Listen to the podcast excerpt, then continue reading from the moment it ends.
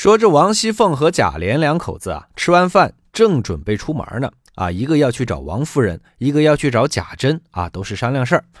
结果呢，正好这个时候啊，这贾蓉和贾强两兄弟来了。贾蓉一进来就说：“我爹打发我过来跟二叔说一声，老爷们都已经商量好了，就从我们东府花园那边一直到北边，一共啊三里半的距离，都用来修省亲别院，已经找设计师设计去了。”明天就可以看到图啊！二叔刚刚远道而归，今天就不必过去了。有什么事儿啊？等明天一早再商议不迟。贾琏听完笑着说：“啊，甄大哥考虑的周到啊！好，那那我就不过去了。哎哎，你回去跟你爹说，这个方案很好，又方便又省事儿，而且呢还合乎体统。我觉得呀，再好不过了。明天一早我再过去跟他具体商量方案。”贾蓉听了连连答是。这时候啊，贾强走上前来说：“二爷，这搭戏班子的事儿，包括回江南去找演员、请老师采购乐器什么的事儿啊，甄大哥吩咐给我了，让我带着来管家的两个儿子和单聘人、布顾修两位先生一起去。啊，这出发以前呢，让我过来跟您啊汇报一下呢。”贾琏听完，上下打量了他一番，说：“这事儿啊，虽然不大，可是啊。”门道不少啊，你能搞定吗？贾强不好意思的笑着说：“啊啊，这也只好边做边学了。”旁边的王熙凤觉得这时候有人在旁边拉她衣角，她马上就明白了，这呀是贾蓉在求她打个圆场呢。于是马上对贾琏说：“嗨，我说你呀，也太不相信人了。难道那甄大哥还不如咱们想的周到？哼！”什么能不能的？孩子都这么大了，就是没吃过猪肉，但也见过猪跑呀。再说了，大哥哥让他去，也就是去当个带头的、管理的。你以为真让他去干那些个啊鸡毛蒜皮的小事儿呢？反正我看呀，这样就很好。哎呀，我又没说什么，不就是关心两句吗？哦，对了，这个事儿的钱是从哪儿出呢？贾强回答道：“啊，正好老爷们正在商量这事儿呢。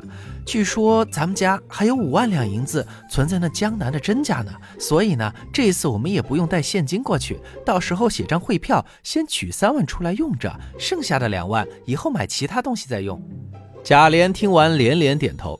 王熙凤此时突然对贾强说：“哎，你出去办事儿还缺人手不？我这正好有两个靠谱的人。”贾强先是一愣，然后说：“人人手。”哦哦，那太好了！呃，我这儿正好缺人呢，本来还想求婶子您呢。哎哎哎，是哪两位啊？于是王熙凤便望向赵嬷嬷，谁知道那赵嬷嬷在旁边啊，还没反应过来呢，还愣在那儿呢。于是平儿推了她一把，她才反应过来，连忙说道：“他他们俩一个叫赵天良，一个叫赵天栋。那好，强儿，他俩呀，我可就交给你了。你们先聊着。”我呀，可要先去办我的事儿去了。说完，王熙凤就起身出门了。贾蓉在后面连忙追了出来，悄悄地跟王熙凤说：“多亏了你，我的好婶子。哎，你有什么有需要的，只管吩咐我，我让强小子去买来孝敬你去。少在这放屁了，我自己的东西也没地方放，谁稀罕你们这些？”说完，就头也不回地往王夫人那边走过去了。结果那屋里的贾强呀，也在跟贾琏说着同样的话呢。这贾琏也是一本正经的教育起晚辈来了。我说你呀，刚开始学着办事儿，少去沾染这些乌七八糟的习性。得了得了，你们俩回去吧，其他的事儿咱们明天再说啊。第二天开始，这省亲别院的修建工作啊，就如火如荼的正式展开了。那是该拆的拆，该建的建，该改造的改造啊，反正就是一个规模浩大的工程。也难怪，这可是皇妃娘娘回来住的地方呀，那可不得重金打造吗？这大人们都在忙活修房子的事儿，贾政也不过来检查功课了。按理说，这贾宝玉可该高兴坏了，可偏偏呀，他的好基友秦钟啊，这病是一天比一天更重了。所以啊，贾宝玉的心里也是七上八下的，高兴不起来呀。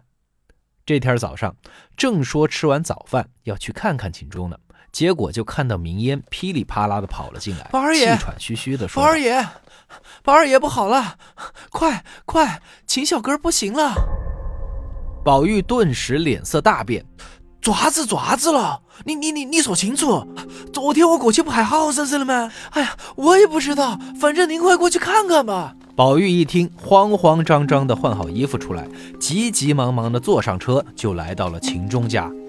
冲到秦钟的卧室一看，只见那秦钟是脸色煞白、昏迷不醒、奄奄一息的状态。贾宝玉哇的一声就哭了。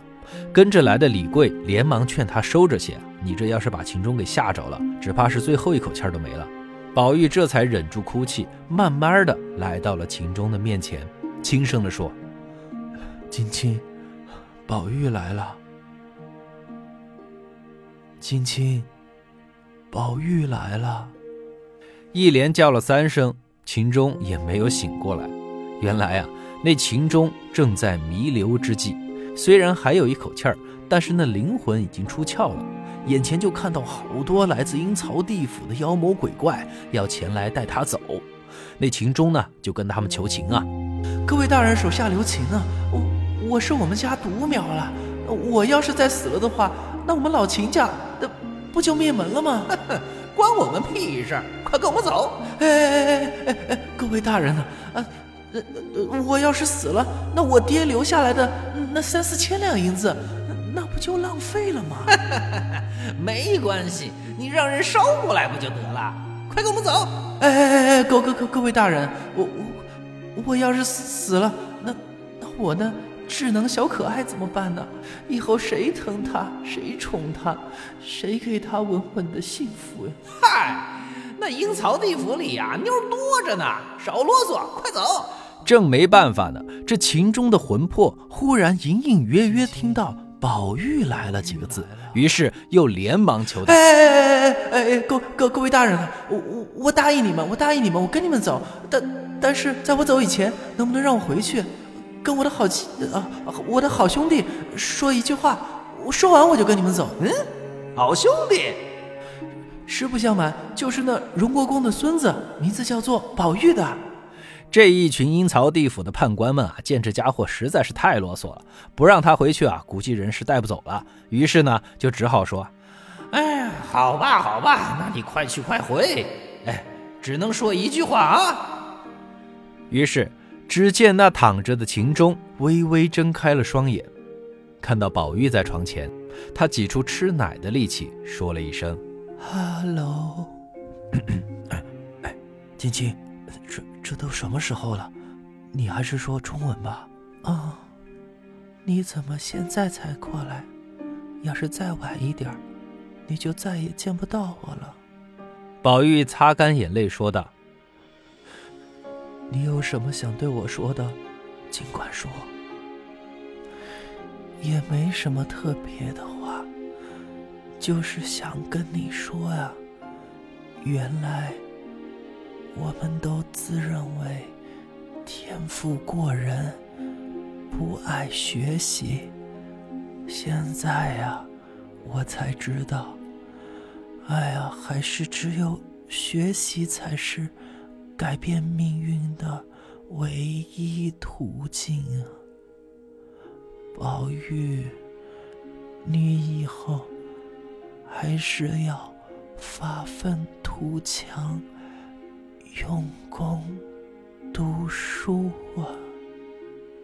说完这句话，只听到嘎嘣一声，这秦家的最后一根独苗也驾鹤西去了。